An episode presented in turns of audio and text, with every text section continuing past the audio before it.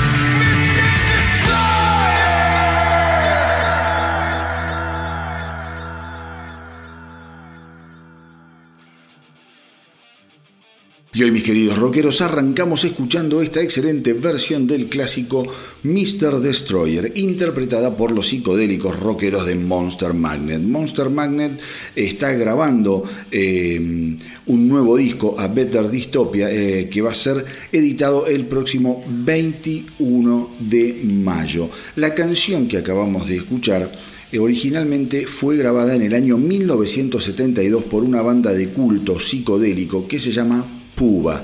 Eh, el álbum en el que figuró esta canción en un principio fue Let Me In, el álbum debut de Puba.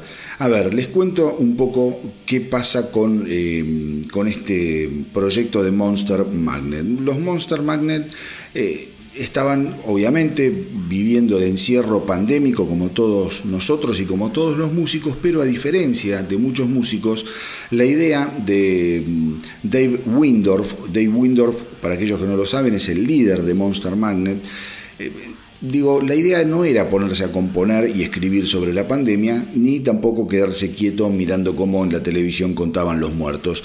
Eh, en cambio, lo que decidió fue seleccionar una serie de temas de lo que se llama el proto metal, interpretarlas con Monster Magnet y dejar así un registro de muy pero muy buenas canciones, canciones muy interesantes, muy desconocidas, muy originales de lo que él justamente eh, llama esa primera época de bandas absolutamente eh, originales a la hora de mostrar que se podía ir por otro camino en un momento en el que la música estaba más orientada hacia una psicodelia amable o hacia el flower power. Digo, acá nos vamos a encontrar con una lista de temas bien, pero bien oscuros. Eh, es el primer álbum de covers que va a grabar Monster Magnet y entre esas versiones va a haber temas, por ejemplo, de Hawkwind, esa banda maravillosa de la que participó Lemmy Kilmister, para luego formar Motorhead, va a haber temas de The Scientist y también de gente como Morgans. Son todas bandas que no se conocen demasiado, es más, yo tampoco tengo demasiado registro ni de Scientist o Morgans y de Puba tampoco los tenía. La, verdad es que esta canción, eh, Mr. Destroyer, me encantó y me puse a escuchar bastante de Puba. Puba, para los que les interese, se escribe P-O-O-B larga A-H. Puba. Eh, tiene un seleccionado de canciones realmente interesantes, loquísimas. No es para todo el mundo, pero si alguien tiene ganas de descubrir algo nuevo, o algo viejo en este caso, pero nuevo para uno, la verdad que es una propuesta súper, pero súper eh, interesante y que no hay que dejar pasar. Em, digo, seguramente el disco este estará buenísimo de Monster Magnet, porque ellos tienen eh, por... por eh, en su ADN eh, esto de ser una banda bastante oscura, bastante eh, apoyada en lo que fue el rock psicodélico. Y se puede decir que los Monster Magnet rescataron y redefinieron a partir de finales de los 90 ese sonido psicodélico del rock más duro y más guitarrero. A mí es una banda que me encanta, el último álbum es muy bueno que grabaron de temas originales, es del 2018 y se llama Mindfucker pero yo les recomiendo que vayan y escuchen mucho a Monster Magnet porque es una banda espectacular. Eh, Mindfucker del 2018 mostraba a un Dave Windorf absolutamente inspirado y con ganas de seguir regalándonos, regalándonos ese sonido. Eh, original, impactante, que viene profesando desde siempre. Aquellos, insisto, que no conocen la música de los Monster Magnet, es un muy buen momento para que le peguen una escuchada antes de que salga el nuevo álbum que va a ser más una definición de sonido que otra cosa, porque como ya les dije, va a ser un álbum integrado por eh, versiones o covers, no de temas originales de los Monster Magnets. Así que yo les aseguro que métanse en el mundo de los Monster Magnets porque se van a divertir muchísimo. Y hablando también de leyendas, les cuento que los precursores del thrash metal californiano, Armored Saint, eh, formados allá por el año 1982, están por editar el DVD Symbol of Salvation Live Tour 2018. Les cuento un poco esto. El 13 de julio del 2018, la banda presentó el álbum Symbol of Salvation en su totalidad en un recital que dieran en el Gramercy Theater de Nueva York. El show fue filmado profesionalmente y de acuerdo a la banda se trata de un show muy especial, ya que festeja el que según ellos fue el álbum más importante dentro de la discografía de Amores Saint. Las canciones que componen el álbum fueron las últimas, además, escritas junto al guitarrista original Dave Pitcher, que estaba enfermo de leucemia y que eh, no llegaría a grabar el álbum. Es más, en el álbum creo que graba un solo eh, de guitarra que seguramente lo habrán incluido, no sé si el tipo lo grabó en el momento que se grabó el disco o si lo tenían en algún demo y lo incluyeron. Esta situación obviamente le dio un toque absolutamente emocional al álbum, eh, como se pudo escuchar en temas como Last Train Home o Another Day. Es una gran noticia eh, y una inmejorable oportunidad para disfrutar en pleno de un show histórico de una de las bandas más interesantes y menos difundidas del trash metal americano.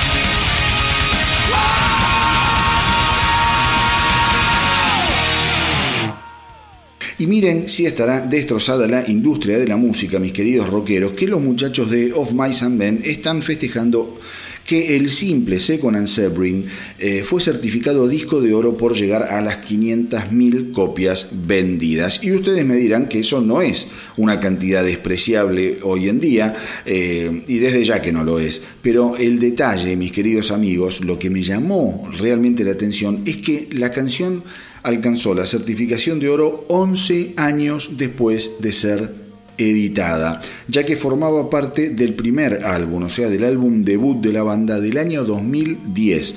Está claro que el metalcore moderno es un género bien definido eh, y siempre es bueno que se logren este tipo de récords para que la onda expansiva del rock sea lo más amplia posible y rompa un poco el nicho para incursionar y empezar a invadir el mainstream. Tengamos en cuenta que Of Mice and Men es una banda que ya ha vendido más de un millón de álbumes al alrededor del mundo y que cuenta con discos fenomenales y feroces como The Flood, que es del año 2011, y Restoring Force del año 2014, que alcanzó, por ejemplo, el puesto número 5 en los Estados Unidos. Además, estamos hablando de una banda que ya sobrepasó los 200 millones de streams en YouTube y que cuenta con más de 5 millones de seguidores en sus redes. Así que hoy, desde el astronauta del rock, nos vamos a unir al festejo de Of Mice and Men, recordando cómo sonaba aquel maravilloso Second and Sebring.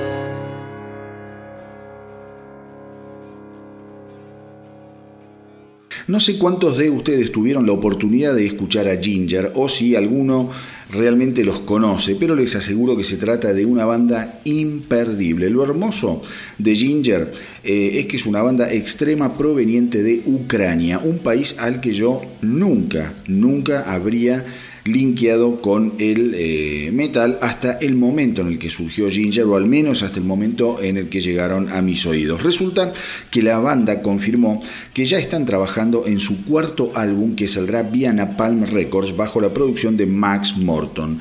Ginger comenzó a trabajar en este nuevo proyecto prácticamente desde el inicio de la pandemia.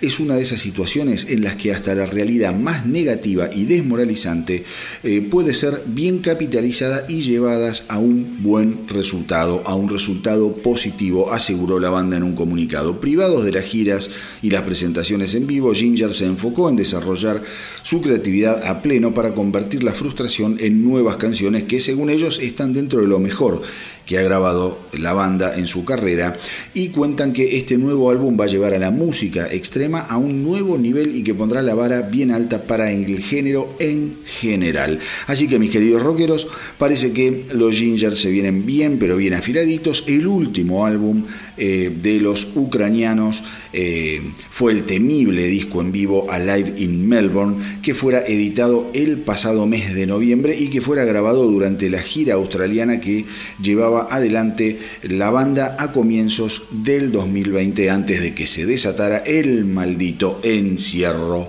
planetario. Because we brought you some portion of hardcore from Ukraine, alright?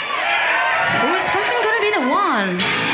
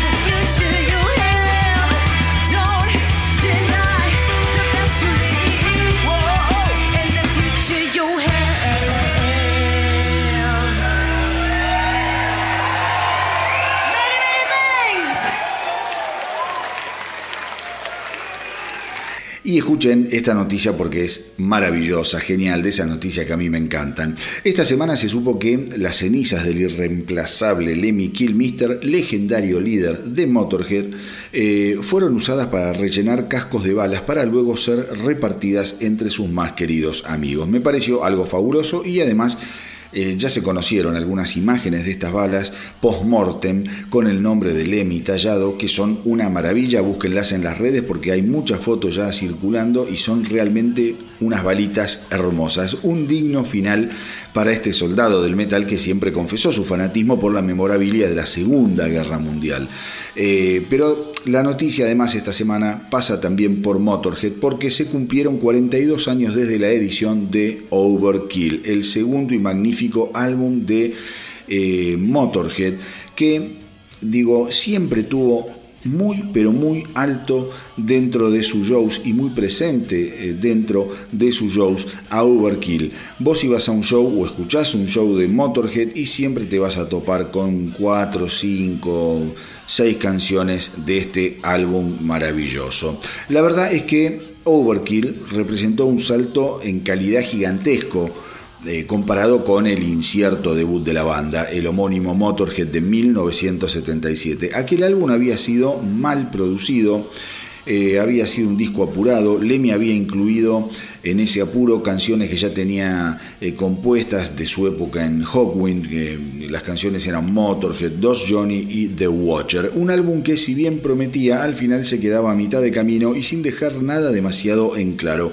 En cambio, cuando hablamos de Overkill, podemos asegurar que eh, sin la existencia de Overkill, quizá no hubiese existido el trash o bandas como Metallica o Slayer, eh, porque la verdad es que fue una irrupción eh, gigantesca de Motorhead en el mundo de la música, con una claridad para ver el futuro del metal como pocas bandas, porque los tipos fueron acá capaces de reinterpretar el sonido que eh, habían empezado a cultivar en aquel flojo Motorhead del 77, como les decía recién. Y aquí los tipos sí terminan de lograr esa mixtura maravillosa entre el punk, el heavy, eh, el speed. Digo, logran un sonido real, realmente potente y original.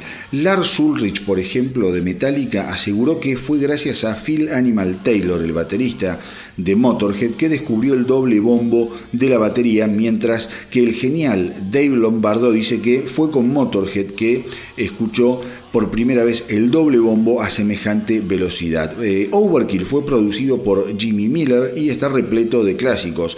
Eh, el tema que le da nombre al disco, obviamente, Stay Clean, eh, I Won't Pay Your Price, No Class, Damage Case. Digo, son todas, todas, todas joyas de la corona más apestosa e irrelevante que haya conocido el metal. La banda estaba esperando que el destino se pusiera de su lado para demostrar aquello de lo que verdaderamente eran capaces y cuando el 24 de marzo de 1979 eh, Overkill pateó la puerta, alcanzó el puesto número 24 en el Reino Unido. De tocar en pequeños clubes, Motorhead salió de gira por el país junto a Girls School para reclamar lo que tanto habían ambicionado. A fines de ese mismo año, el álbum escuchen esto, había vendido más de un millón de copias y aún hoy, mis queridos rockeros, es considerado uno de los álbumes esenciales en la historia del metal. Sin dudas, los tres caballeros que hoy están brindando en el apocalipsis pueden estar seguros de que al menos su obra se ha transformado en un capítulo inmortal del gran libro del rock and roll.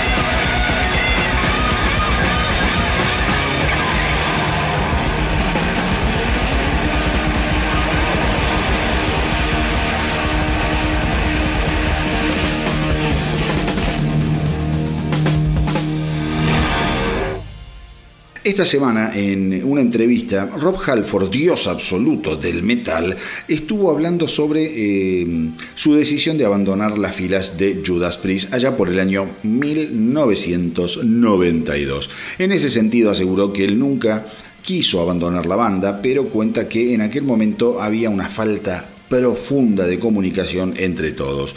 Los artistas, los músicos, somos personas hipersensibles, dijo Halford, y hasta las cosas más pequeñas no pueden hacer reaccionar en forma negativa y eso afecta directamente en la obra. Cuando terminamos la enorme gira presentación de Painkiller, eh, quedamos quemados, dice Halford. Esas giras son fantásticas para entrar en contacto con los fans, pero por otro lado son realmente agotadoras. Antes de la gira habíamos estado lidiando con aquellas acusaciones que nos señalaban por insertar mensajes subliminales en nuestras canciones y creo que todo eso fue demasiado. Después de la gira de Painkiller deberíamos haber parado o al menos yo debería haber dicho que necesitaba un par de años de descanso para relajarme y quizá hacer alguna otra cosa. Pero eso no fue lo que pasó. Entonces nos sumergimos en ese océano de mala comunicación y hay que tener en cuenta que las bandas son como familias y a veces en las familias hay desacuerdos. Tardamos 10 años en reparar el daño, fundamentalmente desde mi parte, pero al menos pude probar otras cosas que estaba buscando como músico. Tuve muy buenos momentos con Fight y con Tú, pero al final me hicieron volver al lugar al que yo pertenezco, al lugar del que yo nunca debí haberme ido. Mi destino es formar parte de Judas Priest.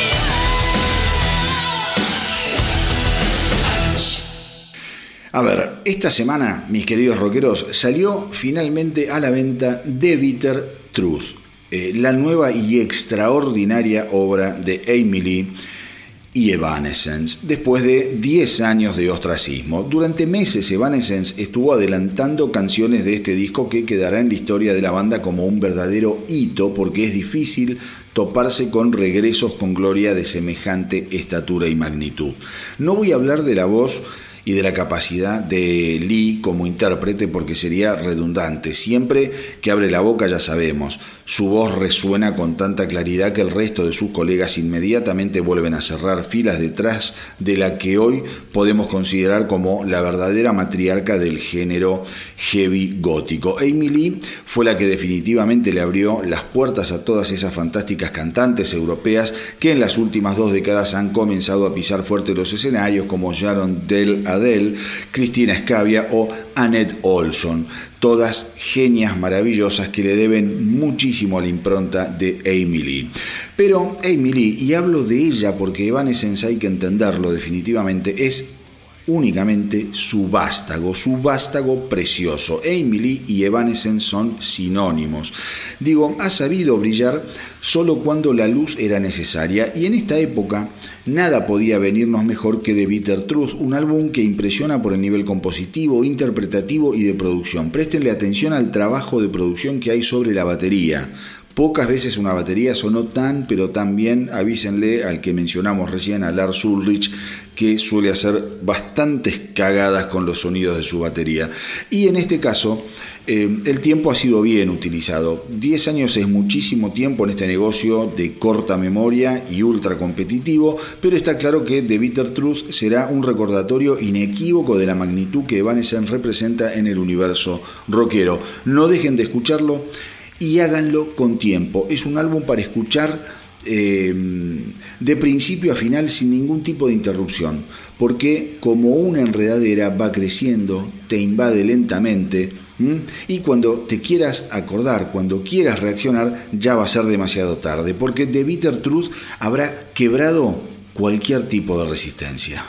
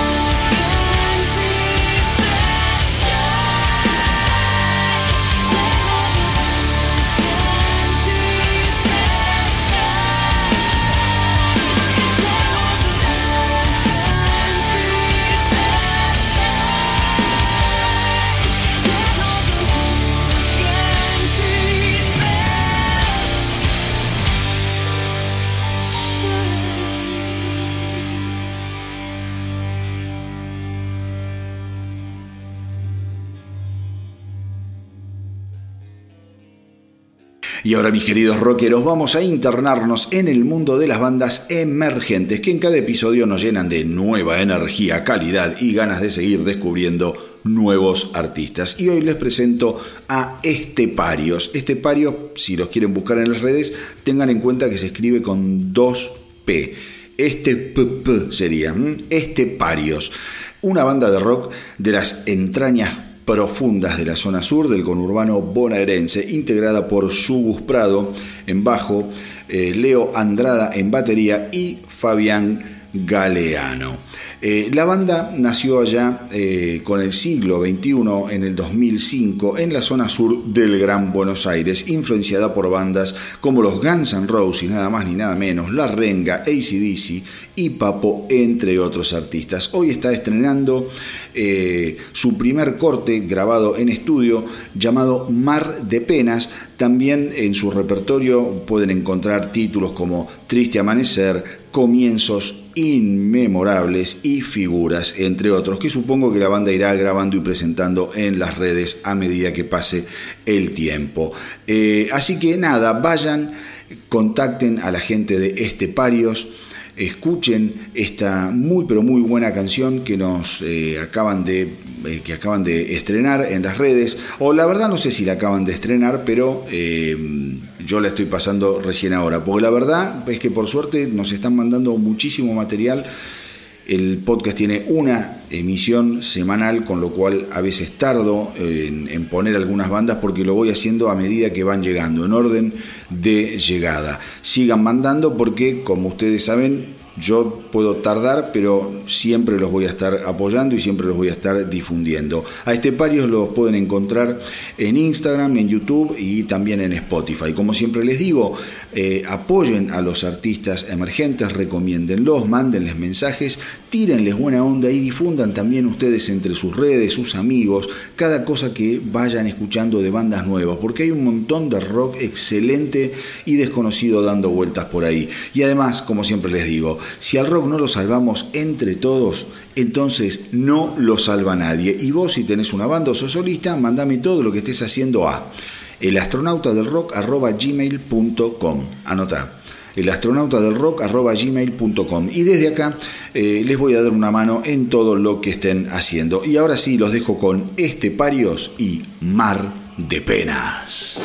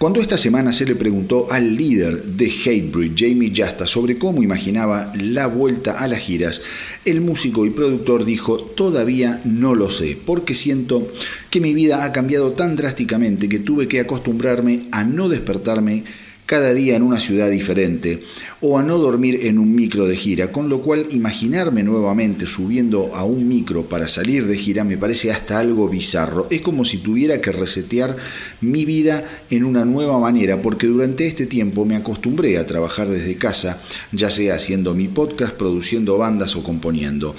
Todavía tengo ganas de grabar y de lanzar álbumes, pero tocar en vivo es algo que quedó tan, pero tan en el pasado que supongo que antes de volver tendré que prepararme mentalmente.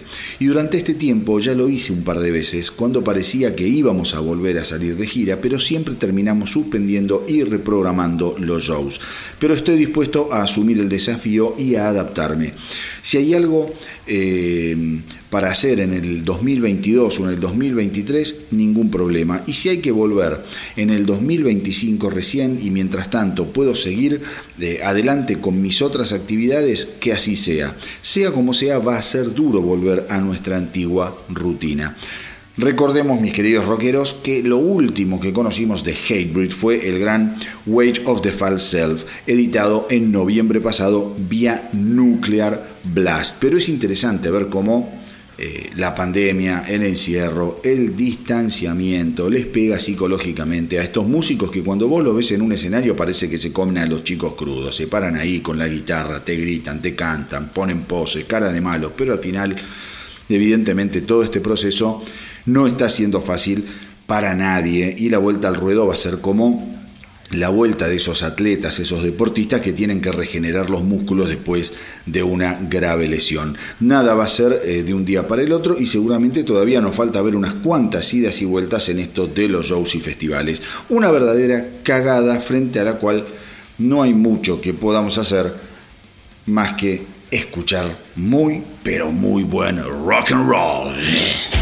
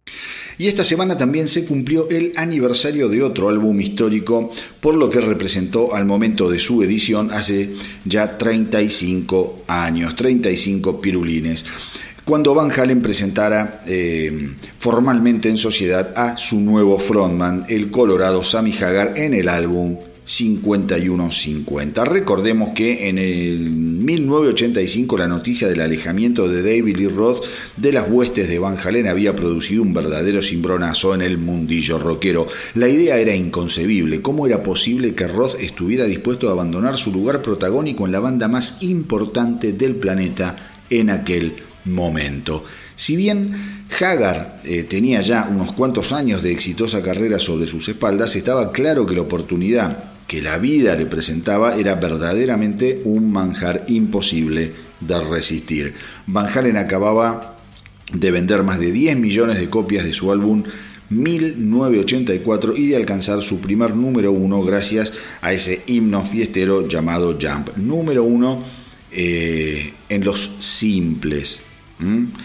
Hagar, eh, por su lado, estaba disfrutando de su mayor éxito como solista eh, gracias a su álbum Boa, eh, llenando estadios por toda Norteamérica y no estaba buscando tocar en una banda necesariamente ni mucho menos. Pero cuando aceptó juntarse con los hermanos Van Halen para zapar, la magia que se produjo entre ambas partes fue demasiado buena como para dejarla pasar. El resultado fue el magnífico 51-50 que produjo cinco exitosos simples como eh, Why Can't This Be Love, Dreams, eh, Love, Walks In, eh, Best of Both Worlds y Summer Nights. El álbum vendió millones de copias y le garantizó a Van Halen la entrada a un nuevo público dispuesto a seguir llenando estadios por la siguiente década. Un álbum controvertido, discutido y muchas veces combatido hasta el hartazgo.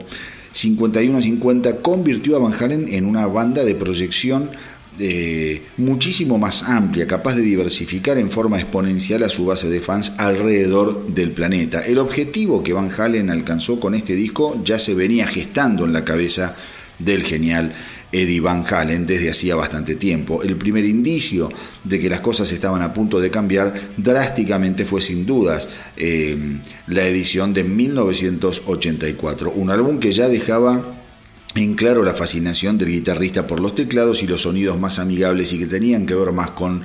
Eh, la década del 80. Eddie Van Halen deseaba pegar el salto definitivo a la hipermasividad y 51-50 fue un perfecto trampolín para materializar su deseo. David Roth quedaría tirado en la banquina, pero al final del camino Van Halen encontraría el inconmensurable premio eh, que durante tanto tiempo había estado buscando. Así que desde el astronauta del rock no quería dejar pasar la oportunidad de recordar a un álbum enorme que más allá de los gustos personales significó uno eh, de los aciertos más certeros eh, que la historia del rock recuerde, cuando hablamos de pegar volantazos a la hora de replantear el estilo musical de una banda.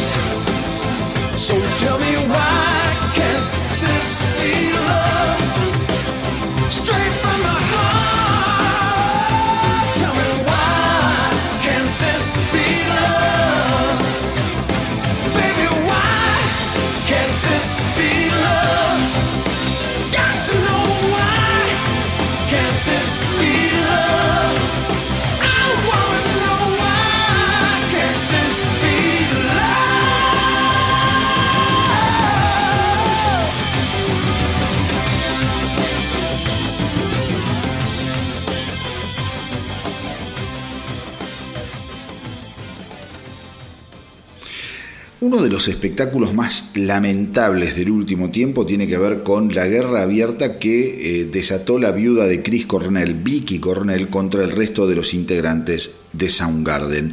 Quizá muchos no lo sepan, pero esto tiene distintas aristas. Por un lado, los miembros sobrevivientes de Soundgarden aseguran que hay material suficiente como para editar un álbum póstumo de la banda con la voz del desaparecido cantante. Pero el problema radica en que Vicky Cornell no autoriza la edición de ese material. Al mismo tiempo, la viuda asegura que los ex compañeros de eh, su marido le deben cientos de miles de dólares en regalías. Esta semana se supo que un juez federal de Washington ya desestimó dos de los seis reclamos realizados por la señora Cornell. Sin embargo, esto no marca el final del asunto, ni mucho menos, con lo cual en las próximas semanas o meses sabremos más al respecto. Seguramente este no sea el legado con el que Chris Cornell eh, soñó para su posteridad y realmente es una pena que las partes no puedan ponerse de acuerdo para honrar definitivamente al cantante y darles algo de consuelo a los millones de fans que se quedaron sin uno de los más grandes exponentes de la década del 90. Cornell fue encontrado, recordemos, ahorcado en su habitación del hotel MGM Grand Detroit en mayo del 2017, luego de una presentación de Soundgarden en el Fox Theater de Detroit. Eh, dos años más tarde fue que comenzaron los tironeos entre sus ex compañeros y su viuda, que junto con sus hijos está detrás de una serie de ediciones de las que ya se conoció el simplemente decente álbum de covers No One Sings Like You Anymore, publicado el año pasado.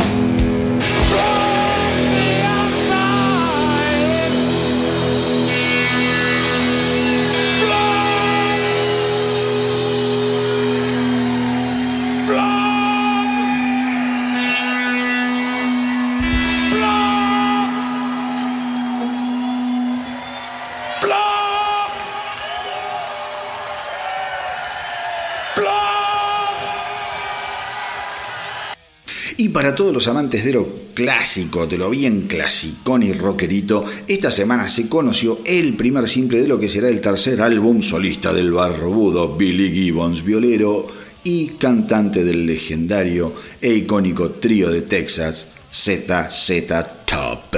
La canción que dio a conocer es West Coast Yankee. Y la verdad es que me encantó. Es bien divertida, bien rutera, con una onda que se cae a pedazos. Digo, en la batería, ¿saben quién toca? El ex Guns N' Roses Matt Sorum. Y además la canción vino acompañado por un video filmado en una locación cercana al famosísimo Joshua Tree. El tercer álbum solista de Gibbons se llamará Hardware y será editado el próximo 4 de junio.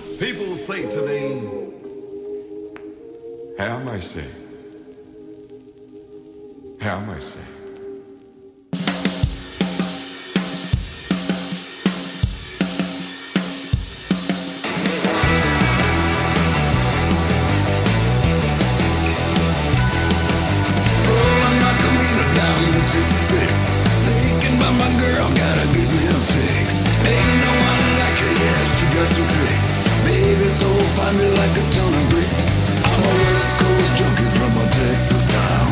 And when I get to Cali, it's going down. My baby's so tight, like no one around. I'm just a West Coast junkie from a Texas town.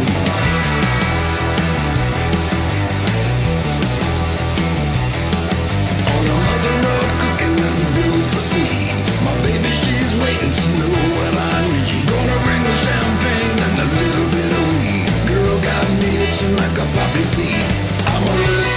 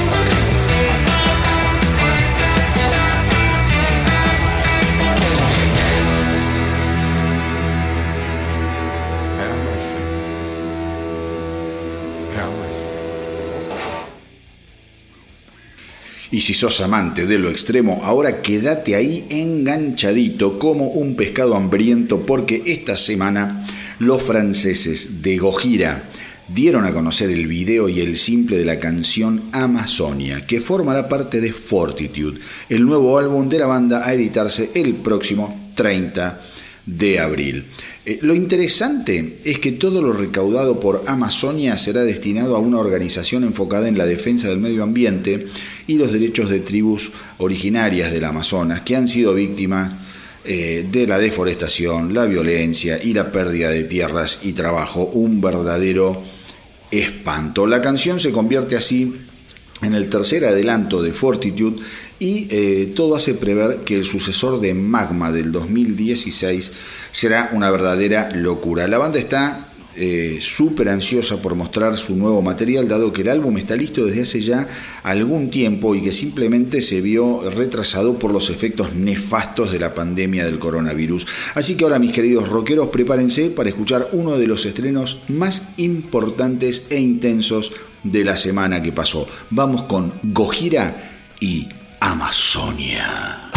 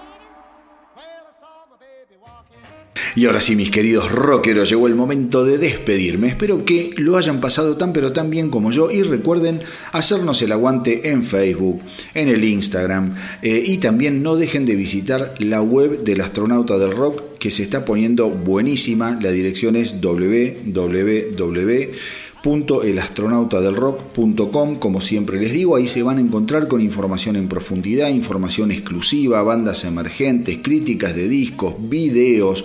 Digo, es una página que está quedando muy, pero muy linda y que cada vez se visita más y nos llegan muy buenos comentarios por partes eh, de los que ingresan y empiezan a recorrerla. Eh, también recuerden que si tienen banda o son solistas, me tienen que mandar lo que estén haciendo a elastronautadelrock.gmail.com y desde acá les voy a dar una mano para difundir todo aquello que estén haciendo. Y hoy, mm, a ver, hoy nos vamos a ir escuchando otra gran canción de Wolfgang Van Halen y su proyecto Mammoth. La verdad es que no paro de sorprenderme y de maravillarme con el talento que está demostrando el hijo del desaparecido Van Halen. Probablemente muchos ya lo saben, pero para aquellos que no, les cuento que el disco está totalmente compuesto e interpretado únicamente por Wolfgang Van Halen en algo así como un tour de force contra sí mismo, en donde toca cada instrumento y canta cada uno eh, de las voces. En el astronauta del rock eh, venimos compartiendo y disfrutando cada uno de los adelantos de lo que será su álbum debut, a editarse el 11 de junio, y esta semana el músico no solo adelantó una, eh, sino dos maravillosas canciones. Don't Back Down, que viene con un sonido bien duro y con un trabajo de guitarras exquisito, impecable, y después también editó Think It Over, que tiene un tratamiento más ligado al pop rock, mostrando que Wolfgang puede hacer prácticamente todo lo que se proponga bien, porque el tema no es hacer, sino hacer bien. Y este pibe, la verdad que la está rompiendo. Eh, hasta ahora todo lo que ha puesto a consideración del público y de la crítica ha sido bastante, bastante bien recibido y me atrevo a decir que Wolfgang Van Halen va a ser uno de los protagonistas de la próxima entrega de los premios Grammy del 2022. Quizá me equivoque, pero yo creo que algún tipo de reconocimiento le van a dar. Eh, la verdad es que habría que brindarle un apoyo bien grande porque no debe ser nada fácil ser portador de un apellido como el de Van Halen y salir del nido con un puñado de canciones que hasta ahora demuestran una solidez envidiable. Así que hoy mis queridos rockeros me despido compartiendo a todo volumen lo nuevo de Wolfgang Van Halen. Nos vamos con el sensacional Don't Back Down. Y como siempre les digo, hagan correr la voz para que nuestra tripulación no pare de crecer. Espero que les haya gustado el episodio de hoy. A mí me encantó hacerlo y compartirlo con ustedes. Gracias por estar ahí, gracias por apoyar la propuesta y por los mensajes que no paran de llegar. Cuídense mucho. Hasta la semanita que viene. Y que viva el rock.